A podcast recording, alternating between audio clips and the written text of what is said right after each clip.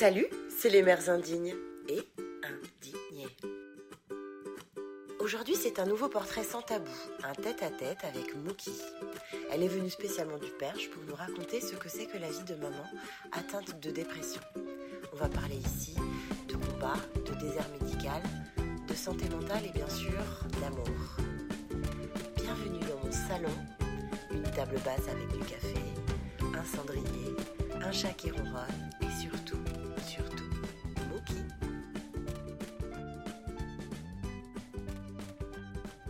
m'appelle Mookie, euh, j'ai 35 ans, j'ai un petit garçon de 5 ans et euh, je vis dans le Perche. Donc moi j'avais envie de, de, de t'interviewer Mookie parce que je connais un peu ton histoire et je sais que tu souffres ou tu as souffert, je sais pas comment- ce qu'on peut dire aujourd'hui, de dépression qui t'ont amené euh, jusqu'à la tentative de suicide. Mhm. Je trouve ça très important de pouvoir en parler, de, des problèmes psychiques. Oui. Je sais pas comment on peut dire ça. Oui, oui, des Problème problèmes psychique. psychiques. ouais. Euh, parce qu'aujourd'hui c'est encore un tabou, ça l'est beaucoup moins. Euh, J'ai l'impression que sur les réseaux sociaux on en parle Ça beaucoup avance un petit peu, ouais. Ouais. Et je pense que ça touche énormément de monde, Oui. Et donc, euh, forcément des mamans aussi. Aussi. Et donc, ça m'intéressait de savoir, euh, déjà, toi, ton histoire euh, un peu personnelle par rapport à ça, pour pouvoir parler librement, et d'ailleurs, je te remercie de pouvoir le faire, de, des problèmes psychiques, et aussi comment toi, tu, tu, tu le vis en tant que maman, comment tu arrives à allier tout ça, voilà, et pouvoir peut-être donner des conseils aux personnes qui nous écoutent. Ok. Alors peut-être on peut commencer par, par le commencement. Comment tu as découvert que tu étais dépressive? Euh, bah, en fait, euh, j'ai fait euh, une première thérapie euh, quand j'avais une vingtaine d'années. En fait, c'est le jour où la psy m'a posé la question. parce que je mettais un peu tout sur mon beau-père en disant c'est la faute de mon beau-père, c'est lui le monstre, c'est lui qui, qui n'a pas bien fait les choses, qui m'a fait du mal, tout ça.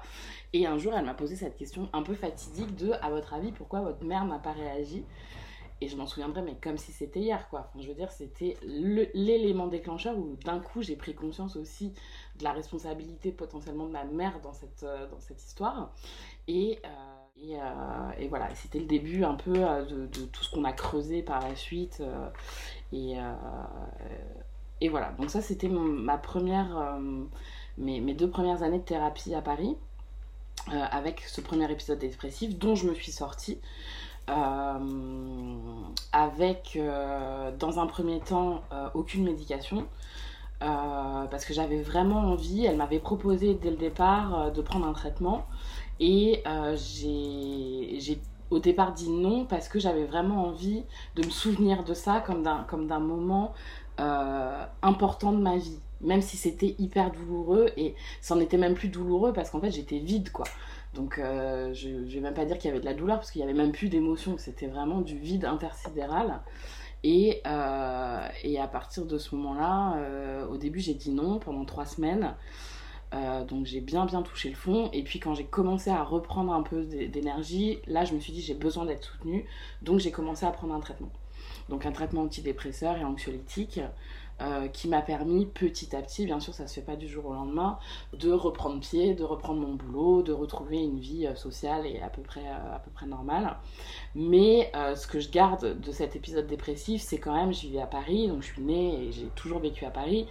Ce, truc de la ville d'un coup me bousculait en fait.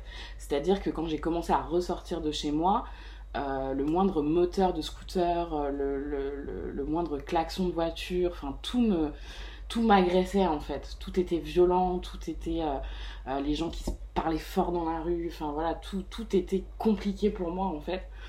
Et Métro, boulot, euh, les sorties, euh, euh, voilà, les, les grosses soirées avec beaucoup de monde, euh, voilà. Tout ça, ça me paraissait, euh, ça me paraissait d'un coup euh, beaucoup trop, comme si j'étais un peu sortie de mon corps et que j'observais ça, euh, je me voyais avancer un peu comme un, comme un petit pion, quoi, et je me disais, en fait, je, je veux plus de cette vie-là, quoi. Donc, euh, à la suite de ça, euh, quelques années après, j'ai pris la décision de partir vivre euh, en province. En fait, j'ai besoin vraiment de calme.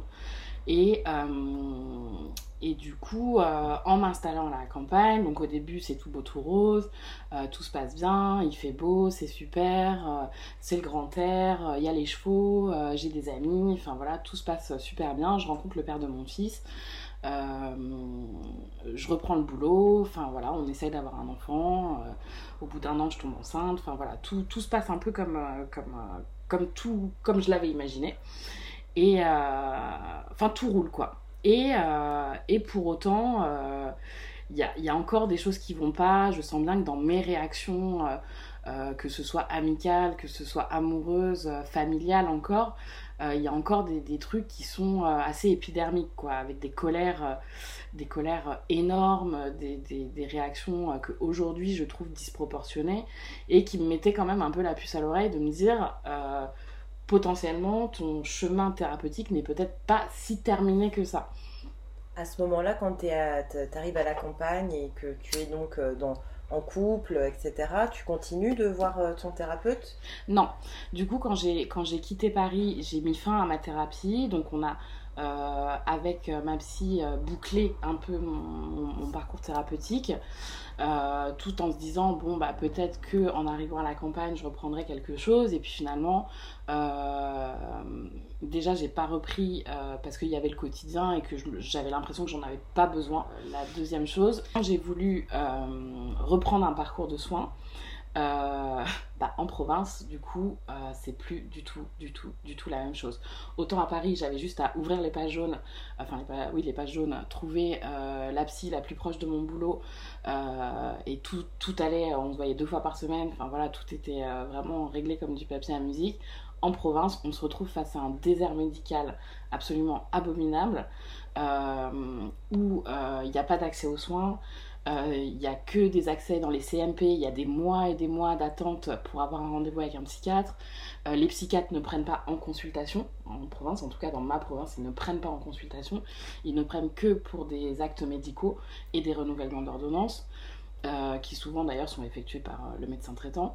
Euh, donc voilà, là j'ai vraiment euh, j'ai eu un moment de panique un peu en me disant ah oui mais en fait ici c'est pas si facile et si j'ai envie de reprendre bah finalement euh, je vais ça va peut-être être plus compliqué que prévu. je tombe enceinte avec le père de mon fils ça n'allait pas du tout. on a pris la décision de se séparer, enfin j'ai pris la décision de partir et du coup je me retrouve enceinte seule en province. Bon, certes, très bien entourée avec des amis qui sont très très présents et tout ça, euh, mais euh, dans une situation quand même un petit peu délicate où je me dis en fait c'est ça ma vie quoi. Avec le père de mon fils au début ça se passe pas très très bien, euh, on a encore beaucoup, l'investissement dans ma vie de femme enceinte n'est pas celui que j'attendais. Euh, même en étant séparé, l'investissement auprès de son fils quand il naît euh, n'est pas ça non plus. Euh, voilà, donc c'est beaucoup de, de, combats que j'ai l'impression de devoir mener absolument, absolument pour que ça existe, pour qu'il soit un père pour cet enfant, pour qu'il s'investisse et pour qu'il soit là pour nous aussi, à s'investir et à être présent pour son fils. Et, et on retrouve un petit peu d'équilibre à ce moment-là, quand bien même on est séparés. Euh, donc cet épisode-là se passe, je reprends le boulot, c'est assez difficile euh, de concilier euh, la vie avec un nourrisson. il faut savoir que du coup à Paris je travaillais dans les médias et que en province je me retrouve caissière chez Leclerc, voilà dans des situations assez précaires avec beaucoup de temps de trajet. des horaires pas toujours accommodants par rapport à la crèche voilà donc là c'est vrai que son père devient un soutien assez inespéré euh, à ce moment-là. Et euh, j'ai l'impression d'avoir la tête dans le guidon et d'être dans un engrenage qui me dépasse en fait. Et d'un coup, je me sens aspirée euh, dans une vie que j'ai l'impression de ne pas choisir, dans une situation que qui me fait peur. Est-ce que vraiment c'est ça les, les, les, 40 prochaines années de ta vie quoi? Enfin, ça me convient pas du tout. Je suis très malheureuse à ce moment-là.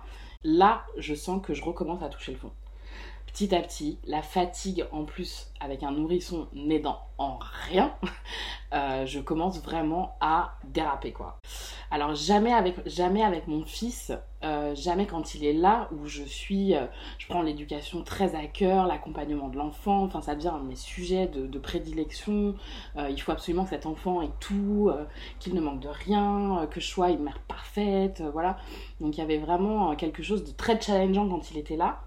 Et en même temps, dès qu'il n'était plus là parce qu'il était chez son père, un, espèce de lâcher prise total où je sortais plus de mon lit, où je me lavais pas pendant trois jours, ou enfin voilà, un truc vraiment assez apocalyptique où je ne faisais plus rien quoi. Jusqu'à en fait une, une crise avec son père où on a, on a eu un, gros différent, je me souviens plus le sujet, mais je sais que c'est parti vraiment très très très très fort dans l'engueulade. Et, là, je me suis dit en rentrant chez moi, avec mon fils, je pense que là, je vais, je vais mourir là, ça, recommence à, revenir en me disant, en fait, je n'ai rien à faire là. Euh, ma vie, c'est de la merde. Euh, tout ce que je vis, c'est de la merde. Euh, donc, donc, il faut que ça s'arrête, quoi. Juste, il faut que ça s'arrête. Et en déposant mon fils chez son père, où du coup je refais, enfin je fais, parce que du coup j'en avais jamais fait, je fais une première tentative de suicide. Du coup, il a quel âge à ce moment-là? Mon fils, a euh, un an. Un an à ce moment-là, ouais. Et du coup, je profite de son absence pour me dire, euh, il va rester chez son père, il va être bien, et, euh, et moi, du coup, je vais partir. Et j'ai appelé le père de mon fils en lui disant, là, je pense que je vais me tuer, et je sais pas quoi faire. Donc il a appelé les pompiers et je suis partie euh, du coup pour la première fois en province à l'hôpital. Hein, alors même à Paris, j'y avais jamais été, donc je, ne connaissais pas les services psychiatriques, je ne savais pas ce que c'était, et je fais euh, du coup bah, connaissance avec euh, le service psychiatrique de l'hôpital de Chartres. Et là, c'est un moment assez difficile pour moi parce que je rencontre un psychiatre. donc il faut imaginer les urgences, hein. tu dors dans un couloir, personne n'est pressé de te rencontrer. Tu n'es pas considéré comme une urgence? Pas du tout. Mais l'urgence, elle est très forte à l'intérieur de toi. Ouais, ouais, ouais. ouais. Il euh, y a quelque chose de soulageant d'être à l'hôpital parce que je me dis, bah au moins, je pourrais pas me faire de mal, mais euh, j'attends un peu de savoir qu'est-ce qui va se passer parce que du coup, enfin, tout me passe par la tête. Est-ce qu'on va me retirer mon fils? Est-ce que euh, ils vont juger que je suis pas une bonne maman? Enfin voilà, c'était plutôt ce genre de questions qui m'animaient à ce moment-là, plus que comment j'allais être prise en charge. Parce que pour moi, garder un plutôt bon souvenir euh, des psychiatres, je me disais, bon, bah, je vais retrouver quelqu'un qui va me dire, euh, qui va me prendre par la main et qui va, qui va me dire, on se voit deux fois par semaine et vous allez voir, tout va s'arranger. Alors que pas du tout. Je me retrouve dans un bureau, euh, du coup, avec un psychiatre qui, me regarde et, qui, à qui j'explique la situation, à qui j'explique que ça va pas avec, avec le père de mon fils. je parle assez facilement, donc du coup, c'est vrai que je, commence un peu ma déballe et où il me dit non mais enfin en même temps vous faites aucun effort quoi. Et là, euh, je me dis, bah, et je commence à pleurer en me disant, mais en fait, enfin, pourquoi on ne croit pas? Pourquoi on m'écoute pas? Pourquoi euh, Enfin, d'un coup, ça, ça, devient ultra violent en fait. Et il me dit, non, non, euh, enfin voilà, rentrez chez vous, c'est bon, enfin voilà, en gros, tout ce qui vous est arrivé, il n'a pas dit que je l'avais bien cherché, mais que ça arrivait dans les couples de, de s'engueuler, que c'était que c'était normal de pas être toujours d'accord et que du coup je pouvais rentrer chez moi et, euh, reprendre le cours de ma vie. Alors là, euh, c'était même assez. Euh, j'étais tellement en train de pleurer en fait en rentrant de l'hôpital que du coup j'ai eu un accident de voiture. Enfin, je suis rentrée dans quelqu'un sur la rocade, voilà. Tellement je faisais que de chialer. Et je rentre chez moi et là je me dis en fait ils ont pas compris. Ils ont pas compris et, et si eux ils n'ont pas compris, ça veut dire que personne ne comprendra jamais. Et donc là, euh, je rappelle le père de mon fils en lui disant euh, je, je, reviens de l'hôpital, ça s'est très mal passé, donc je pense que je vais mourir. Voilà, donc je remets ce sujet-là sur le tapis. Il rappelle les pompiers euh, qui reviennent me chercher et qui me ramènent à l'hôpital. Et je revois un autre psychiatre, l'autre devait être parti. Je, vois un autre psychiatre qui me qui m'écoute. Toujours d'après moi d'une oreille assez distraite mais qui écoute en tout cas et qui ne juge pas et euh, qui me donne euh, qui me remet un traitement. Chose que je n'avais plus depuis euh, plusieurs années. Et là je me suis sentie un peu soulagée de me dire je sais qu'un traitement peut fonctionner donc potentiellement ça va aller donc je pars avec mon ordonnance, je passe à la pharmacie, je reprends mon traitement et, euh, je repars comme ça pendant quelques années en me disant euh, que ça va un peu mieux parce que forcément le, traitement est très soutenant et je reprends un peu un cours normal de ma vie plus équilibré en tout cas euh, même si ma vie ne me convient toujours pas en fait.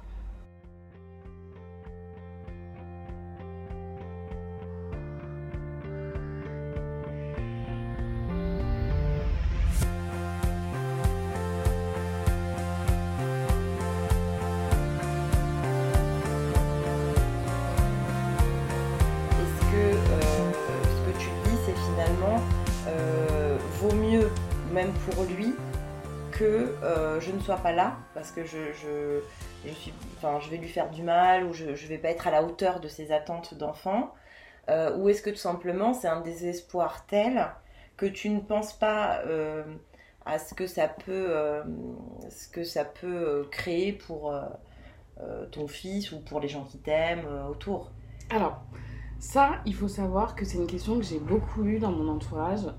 Euh, on m'a dit, enfin, le premier truc que, les gens m'ont dit, c'est T'as pensé à ton fils alors, évidemment, c'est la première chose à laquelle je pense. Et ça a été même une des seules choses à laquelle j'ai pensé, euh, sachant qu'on ne peut pas déjà penser à grand-chose quand on est dans ces états-là, mais euh, tout le, mon cerveau bouillonnait de, savoir euh, mon fils, comment aller s'en sortir mon fils, comment euh, comment aller euh, vivre mon fils sans moi, est-ce que c'était mieux pour lui je, je, me disais mais non c'est pas mieux pour lui, mais en même temps moi ça va tellement pas, il vaut mieux qu'il soit aimé par d'autres gens, enfin voilà, il y avait, il y avait vraiment, mon fils était vraiment la question centrale de toutes mes réflexions, à tel point que du coup dans ma dernière tentative de suicide, j'avais organisé avec mes potes, enfin, alors ils n'étaient pas au courant, mais du coup, moi, moi dans ma tête, et j'avais couché sur le papier comment je voulais que l'organisation se passe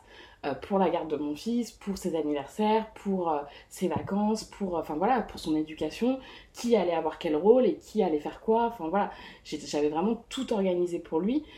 Je faisais des recherches Google sur comment on vit euh, le deuil de sa mère, euh, comment euh, un enfant se remet de, la mort de sa mère. Enfin, voilà, c'est-à-dire que je, j'y mettais de l'énergie pour comprendre quelle allait être sa vie, lui, après ça, après, ce, après cette perte-là.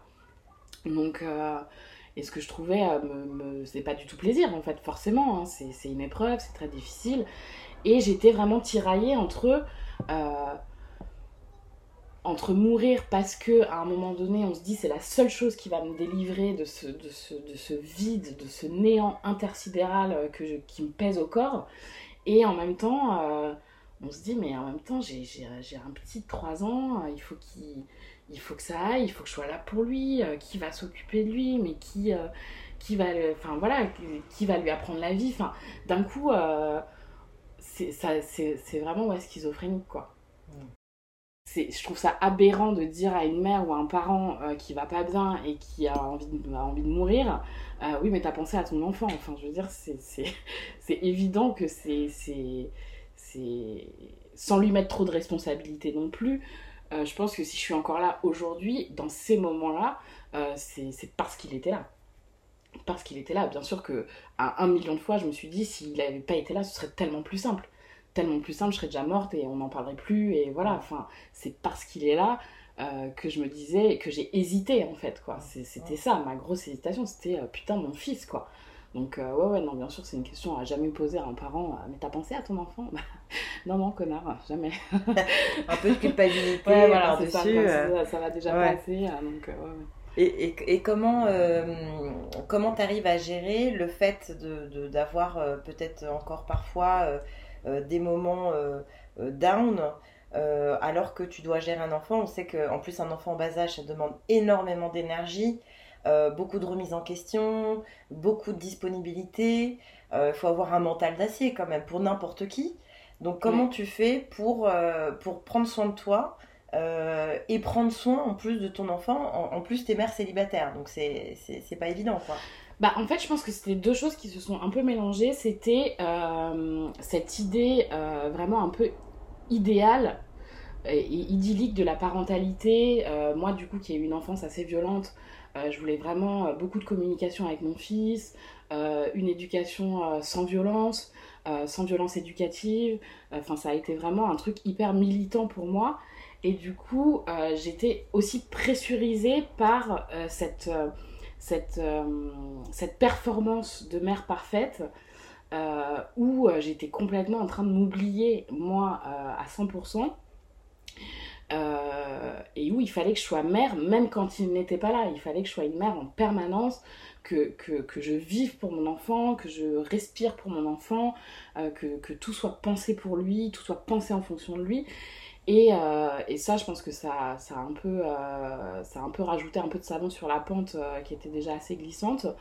Et maintenant, je le gère euh, je me suis autorisée beaucoup à me reposer sur son père, qui était au courant et euh, qui a pris le relais dans des moments où je me sentais pas en fait d'être avec mon fils euh, de la meilleure des façons. je me suis permis aussi de lâcher du lest sur cette éducation, on va dire parfaite. Et aujourd'hui, enfin ça va même beaucoup mieux avec lui. C'est-à-dire qu'on, je, je suis pas dans l'hyper disponibilité. Je suis disponible, mais je suis plus en abnégation totale euh, vis-à-vis de lui. C'est-à-dire qu'il peut attendre. Euh, je, m'autorise à faire des choses pour moi, même quand il est là. Euh, voilà, à, remettre un peu l'église au milieu du village et à me remettre au centre aussi de ma propre vie, même quand il est là. Je reconnais aussi les, les on va dire les, les drapeaux rouges d'une petite euh, descente. Donc euh, je me surveille aussi, je fais attention. Euh, j'accepte de demander de l'aide aussi quand ça va vraiment pas. Ou avant que ça n'aille vraiment pas. Donc pareil, soutien du, papa, des amis, voilà, quand j'ai besoin de, passer un peu de temps pour moi. Mais ça arrive de moins en moins parce que du coup, les, les ressources avec, avec ma psy aussi, du coup, ça, ça aide énormément.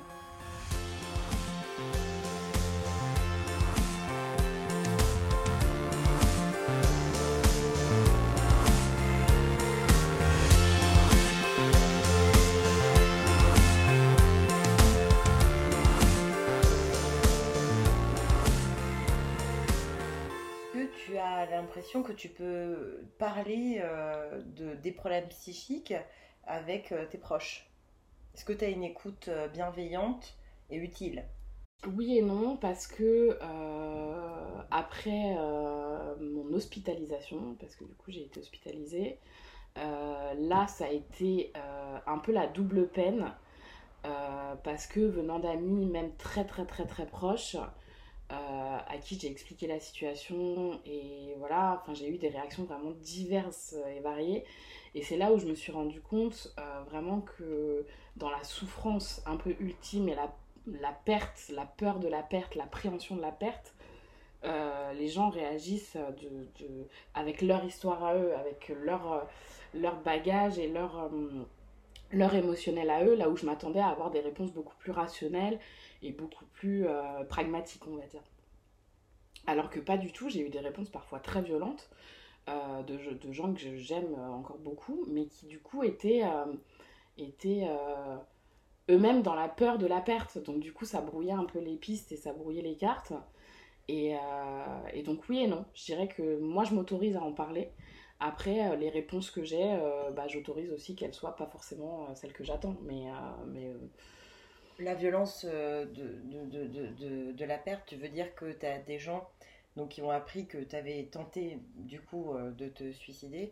Euh, donc tu as été hospitalisé, ensuite et donc tu parles de colère, de colère envers toi ou de ouais, de, ouais la violence de, de, bah justement de ces réflexions de est-ce que tu as pensé à ton fils ou tu penses pas à nous ou euh, et nous dans tout ça, ou euh, enfin voilà, des, trucs très auto-centrés finalement, où, euh, où j'entends la peur de la perte, mais fondamentalement, enfin moi ça m'aide pas dans mon, dans, mon, chemin de guérison et même des, des, des, super copines, enfin une super copine à qui j'ai dit ça et qui m'a dit bah j'espère que ça va aller par texto quoi. Enfin donc voilà, on se dit bah merde.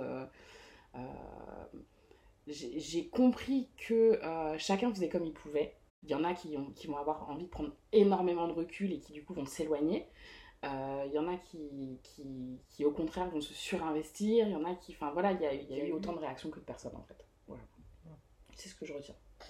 Quelle aurait été la, la, bonne réaction euh, selon toi? La bonne réaction selon moi, euh, ça aurait été de débarquer. De débarquer chez moi. Et de me dire, je vais te faire à bouffer je vais te, je vais te laver, euh, je vais, enfin voilà. Et, euh, Et, et là, pendant je sais pas combien de temps, ça, je vais être là et, et je vais m'occuper de toi, quoi. Enfin, vraiment, mm. c'était ce truc de solitude ultime. Même si les gens essayaient de passer, même si. Euh, euh, enfin, en fait, dans ces moments-là, on se dit toujours je vais déranger. Enfin, il y a vraiment ce truc de. Les gens ont leur vie, euh, les la vie des gens est assez speed comme ça. je vais pas aller. Voilà, venir avec, avec mon problème et, et, qui mettent tout sur pause pour venir m'aider. Enfin, voilà. Et pour autant c'est de ça dont j'aurais eu besoin. J'aurais eu besoin de quelqu'un mettre tout sur pause pour, euh, venir m'aider et pour, euh, venir euh, parler avec moi, me, faire à bouffer, me, me, foutre dans la douche, enfin voilà, juste, garder un lien de vie en fait. Voilà, un, lien de vie.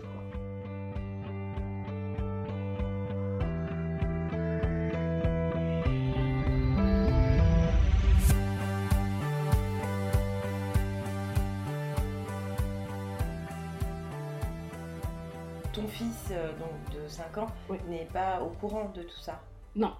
Enfin, oui et non. En fait, euh, j'ai été hospitalisée pendant un mois. Euh, donc forcément, bah, pendant un mois, on ne s'est pas vu parce que du coup, les... enfin, la psychiatre était contre les visites des enfants. c'est vrai que c'est un environnement qui est quand même particulier. donc on, on, se passait des coups de fil tous les jours, mais j'ai je me suis quand même dans. Enfin, moi, j'ai voilà, une envie de transparence avec mon gamin, sans lui expliquer tout le pourquoi du comment, mais euh, il savait que j'étais malade, que j'étais à l'hôpital, euh, que ça allait aller mieux et que j'allais euh, sortir et qu'on allait se, se, retrouver. Ça, c'était le discours de base. Oui, c'est que tu étais malade. Ouais. mais si jamais, plus grand, un jour, il te pose la question, s'il apprend qu'il y a eu tentative de suicide quand il était petit. Est-ce que tu as déjà réfléchi à ce que tu lui dirais? Je pense que je lui dirais, euh, oui, de toute façon, s'il l'apprend, euh, enfin voilà, d'une façon ou d'une autre, je, veux dire, je vais pas lui mentir, hein. oui, c'est vrai, ça c'est arrivé, et tout en lui expliquant bien, alors après, est-ce que je l'envoie pour 10 piges en thérapie ou pas, je sais pas, mais tout en lui expliquant bien que c'est indépendant de lui, que c'est vraiment quelque chose, c'est une maladie, voilà, que c'est que c'est indépendant de lui, sa présence ou son absence, mais que euh, euh, que pas une seconde j'ai arrêté de penser à lui. Et que c'est c'est quelque chose de, d'ingérable en fait, voilà, c'est pas quelque chose sur lequel on a la main et voilà, donc euh, donc oui oui, je pense que je lui dirais ouais. Et maintenant que tu es dans une phase super positive de ta vie, que tu vas, que tu vas super bien, euh, est-ce que, est que finalement, le fait d'avoir euh, euh, survécu mmh. et le fait de t'être remise, d'avoir, t'as changé beaucoup de choses dans ta vie, mmh. que tu as remis à plat, etc. Est-ce que finalement, tu te dis pas que ces épisodes-là que tu as eus t'ont rendu finalement plus forte? Non moi, je vois pas ça comme ça. Je vois pas ça comme quelque chose qui me rendrait plus forte. Euh, je vois ça comme quelque chose qui a accéléré le processus. Parce qu'il y avait urgence à aller mieux. Il y avait urgence à euh, me sortir de ce trou noir, quoi. Voilà. Plus comme un accélérateur. Aujourd'hui, avec le recul, ce qui aurait pu changer pour moi, c'est de récupérer ma responsabilité.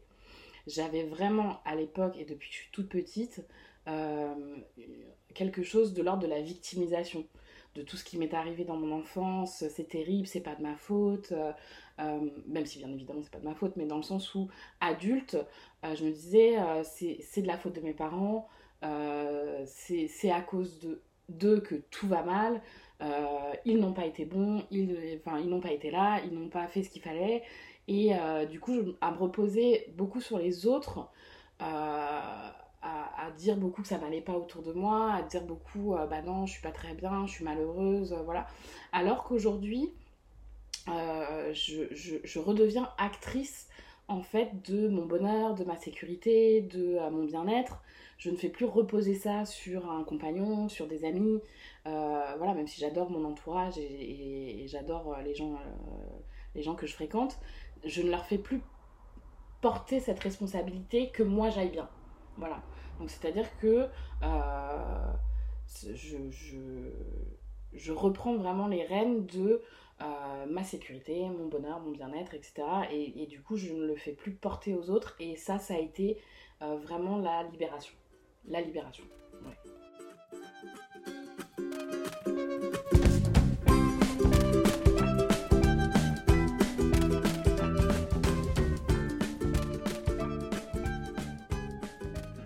Tabou finalement euh, tous les problèmes, parce qu'il y en a plein, des, des problèmes euh, psychiques euh, autres que la dépression.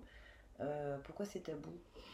Bah, moi, de mon point de vue, je pense que c'est tabou parce que ça fait peur. je pense que c'est tabou parce qu'il y a encore beaucoup d'idées reçues autour des maladies mentales. on entend un fou à tirer sur, sur, sur des gens, Dès qu'on pense à maladie mentale, on pense tout de suite à des actions violentes, à, euh, des agressions, à des, choses très très très euh, ouais, négatives. Euh, il faut savoir que la plupart des gens dépressifs ou la plupart des gens avec des maladies mentales sont déjà d'abord un danger pour eux-mêmes avant d'être un danger pour les autres. donc donc c'est vrai que je pense qu'on manque aussi de reconnaissance des, symptômes. combien de fois on m'a dit prends-toi en main, relève-toi, redresse la pente, bouge-toi, fais du sport, euh, et tu verras, va deux fois par semaine à la piscine et ça va aller. Euh. Enfin, je veux dire, il y a même quelqu'un qui m'a dit, oh là là, qu'est-ce que tu manques de lyrisme Enfin, voilà, l'air de dire, fais, de ta vie un rêve et tu verras, ça va aller. Enfin, voilà, mais vraiment des trucs hallucinants. de, oui, en fait, il suffit juste de se mettre un coup de pied au cul et ça va aller. Bah non, en fait, non, c'est c'est tout de suite la culpabilité, tout de suite t'es pas venu bosser, tout de suite tu t'es pas occupé de ton gamin, tout de suite, euh, tu t'es pas lavé depuis trois jours, euh, c'est inadmissible. Enfin voilà, il y a, y a, quelque chose de très, euh, de très inconcevable dans la maladie mentale elle-même, finalement, pour les hommes comme pour les femmes. Mais je pense que c'est pas pour les mêmes raisons qu'on s'autorise pas. On, on, manque de connaissances sur la maladie mentale, sur le processus de cette maladie mentale, sur de comment on en sort, sur de quel soutien il faut à ce moment-là voilà, c'est encore trop, trop, trop méconnu en fait. Je pense que c'est vraiment la peur. Et puis finalement, la maladie mentale, ça peut toucher tout le monde. Donc je pense qu'il y a ce truc aussi de une maladie, ça s'attrape. Et donc forcément, on côtoie des personnes dépressives. Donc forcément, ça veut dire que nous, on va devenir dépressif. Ça veut dire que forcément, nous aussi, on va aller mal. Euh, non, enfin, je veux dire, c'est la dépression, ça peut être très, très, très ténu. Euh, dans des tout petits aspects de la vie ou euh, vraiment prendre énormément de place et arriver jusqu'aux pensées suicidaires et au suicide. Donc, euh, donc en fait, quelque part, il y a énormément de gens en effet avec un fond dépressif et qui, qui n'en ont même pas conscience en fait. Ah oui, mais c'est un handicap invisible. Exactement, exactement. Parce que quand on est dans des phases de dépression, en effet, on peut rien faire, on peut pas se lever, on peut pas aller travailler, on peut pas manger, on peut pas s'occuper de ses enfants, on peut pas, on peut rien faire. Donc, euh, donc c'est très très très handicapant, ouais, en effet. Est-ce que tu crois qu'il y a une différence d'approche euh, pour les hommes dépressifs, enfin envers les hommes dépressifs et les femmes dépressives? Je pense que les, les hommes euh, s'autorisent encore moins que les femmes à aller mal. Il y a ce, cette, voilà, cette idée très patriarcale du mal qui va bien, qui, qui gère sa vie, euh, qui, est, fort, l'homme est fort, les petits garçons, on leur dit ne pleure pas. Euh, voilà, enfin, c'est très présent. Les hommes n'ont pas le droit d'aller mal. Euh, et en même temps, c'est la, la, la maladie mentale qui, qui est interdite. C'est-à-dire que même pour une femme, il y a un côté très culpabilisant sur les maladies mentales au lieu d'être accompagnant en fait reprends à ce que tu disais avec euh, ce médecin qui te dit en gros euh, vous faites pas d'efforts. Ouais. C'est quand même hallucinant. Ouais. Mais je me suis même posé la question, même encore aujourd'hui, de est-ce que euh, est-ce que j'aurais pas dû dénoncer ça en fait? Bon, alors dans l'état dans lequel j'étais à ce moment-là, ça enfin, c'était le cadet de mes soucis, mais mais en effet c'était très très grave. La façon dont j'ai été reçue ce jour-là était très très très très grave. Oui, parce que tu vois, ça me fait penser un peu à cette image que les femmes ont un peu d'hystérique, euh, de femmelettes, euh, tu vois, de chochotte. Oui. C'est quand même attaché aux femmes, alors que on est quand même capable de d'écarteler de, notre corps pour faire passer un enfant et en serrant les dents et, euh, et, subir des tu vois des mm. douleurs de règles tous les mois etc etc de subir bien des choses en silence euh, du coup, je me demande quand même si dans les maladies mentales où tu viens te plaindre d'un état où voilà, ça va pas, tu n'y arrives pas, etc. Machin. Est-ce que finalement, tu vois, je me demande si tu aurais été traité pareil si tu avais, si été un homme. Je sais pas, parce que finalement, je connais pas ce, psychiatre et je sais pas comment il travaille ou comment il fonctionne. Euh, et je pense que c'est peut-être pas plus mal que j'ai jamais recroisé sa route. Potentiellement, je sais pas comment un homme est accueilli dans sa douleur, mais en tout cas, euh, ou dans sa dépression, mais l'accueil est catastrophique. C'est-à-dire que quand on va chez le médecin en disant je me sens pas bien, euh, je suis fatiguée, j'arrive plus à rien faire, j'arrive plus à me lever, j'arrive plus à me doucher, c'est déjà beau d'arriver jusque chez le médecin, donc je trouve ça déjà très courageux il faut le noter, mais du coup l'accueil c'est euh, bah, reposez-vous ou euh, je, vous, arrête pendant une semaine. Enfin, du coup ça règle pas le problème de fond en fait, c'est-à-dire que pourquoi euh, un état dépressif n'est pas nommé comme tel, pourquoi un état dépressif n'est pas pris en charge comme un état dépressif et qu'on va plus penser à du surmenage, à un peu de fatigue, à ah oui mais de toute façon comme elle est mère de famille, bah, c'est normal parce que les enfants ils dorment pas et c'est compliqué. Bah non en fait, c'est bien plus grave que ça en fait c'est bien plus grave que euh, deux semaines de sommeil de retard, quoi. Les hôpitaux psychiatriques, ça n'a quand même pas euh, l'air euh, d'être l'endroit le plus le plus accueillant et. Alors il y a, y a quand même deux types d'hôpitaux parce que c'est enfin moi en tout cas je suis passée par l'hôpital les urgences psychiatriques donc qui sont au sein d'un hôpital classique où là en effet c'est un peu catastrophique parce que du coup si on n'est pas dans, dans quelque chose de, de très diagnosticable facilement, c'est-à-dire euh, soit, facilement, rien n'est diagnosticable facilement, mais en tout cas euh, dans des trucs reconnus tels que la schizophrénie, la bipolarité, euh, voilà, des, des, ou des troubles anxieux ou des choses comme ça, on n'est pas pris en charge en fait, pas du tout, mais, ou en tout cas dans un état d'urgence, parce que ce sont les urgences psychiatriques. Et du coup, euh, une fois qu'on est reconnu en état d'urgence, euh, donc euh, comme la dernière fois, du coup, je suis passée aux urgences psychiatriques, et où ensuite j'ai été, été hospitalisée, là, dans une institution qui fait partie de l'hôpital, mais qui est une unité psychiatrique à part entière.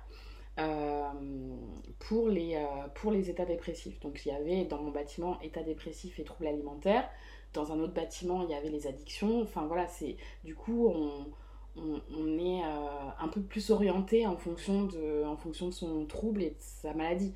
Donc, euh, donc ouais, mais bon, c'est sûr que ça manque cruellement de prise en charge et j'ai dû quand même y aller quatre fois avant d'être vraiment prise en charge et hospitalisée pendant un mois. Donc euh, quatre urgences psychiatriques pour une hospitalisation. Donc ouais, c'est quand même un peu beaucoup. C'est un peu long. Et tout ça sur deux ans. Donc donc ouais, le parcours est un peu long. Est-ce que euh, parfois tu te sens mère indigne? Ouais. Ouais, je me sens mère indigne euh, dans le sens où euh, j'ai mon fils en garde alternée une semaine sur deux et que j'aime mon fils d'amour et j'adore les moments qu'on passe ensemble et j'adore également les moments où il n'est pas là. Du coup, ouais, parfois je me sens un peu mère indigne d'être un peu contente qu'il soit pas là. Quoi.